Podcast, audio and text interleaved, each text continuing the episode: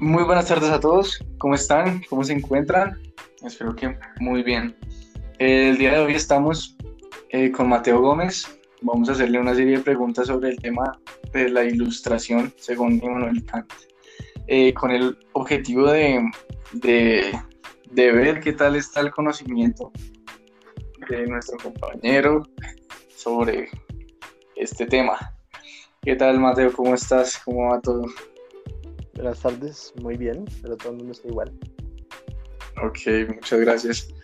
Eh, bueno, Mateo, entonces empezamos. Em, ¿Qué es la ilustración? En términos de ilustración, a primera escucha, ¿qué, qué, qué, se te viene a la mente? ¿Qué crees que es? Mm, bueno, pues el término no lo tengo muy claro, la verdad, en este momento.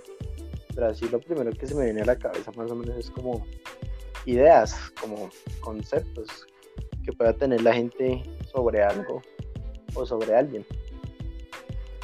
Ok, listo, ideas, conceptos que tiene una persona.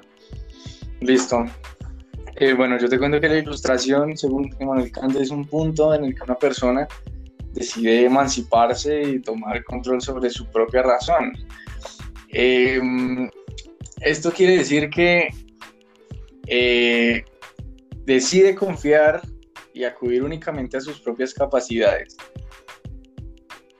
y dejar de lado eh, la necesidad de los demás. Sí, entonces es una transición de, de, eso para auto, auto, ser autosuficiente en cuanto a conocimiento y, y capacidad. Hombre, muy interesante, pero pues, obviamente un tema tan interesante genera dudas. Por ejemplo, ¿ese tema es nuevo? ¿Cómo es? ¿O ya venía de antes? O... Bueno, pues. ¿Cómo sería? Pues bueno, eh, eh, el tema es que por ser una transición que cualquier persona puede hacer, eh, ha pasado muchísimo y pasa todo el tiempo.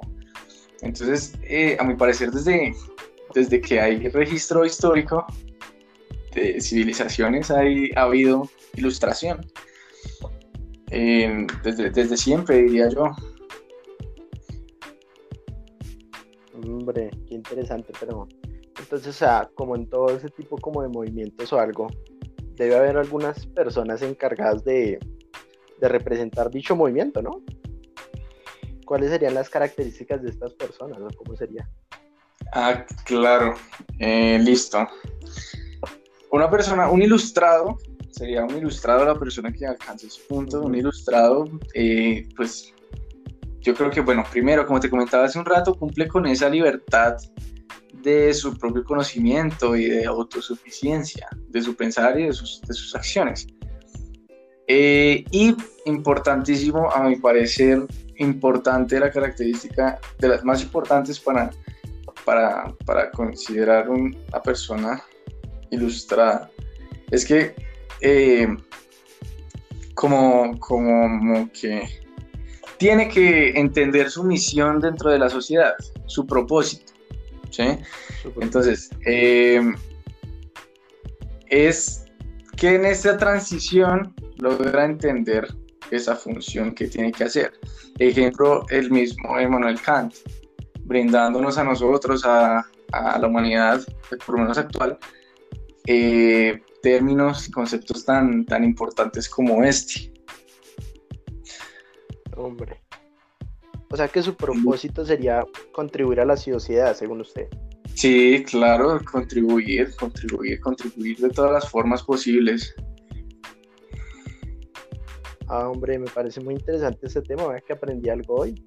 Aprendí que la ilustración es esa capacidad de emanciparse de las ayudas externas que no dejan que nuestra razón sea libre y que lo hacen con la finalidad de contribuir a la sociedad con ideas y acciones. Exactamente, Mateo. Listo. Eh, muchísimas gracias por tus respuestas y por tus preguntas. Hombre, gracias a usted. Listo. Muchas gracias.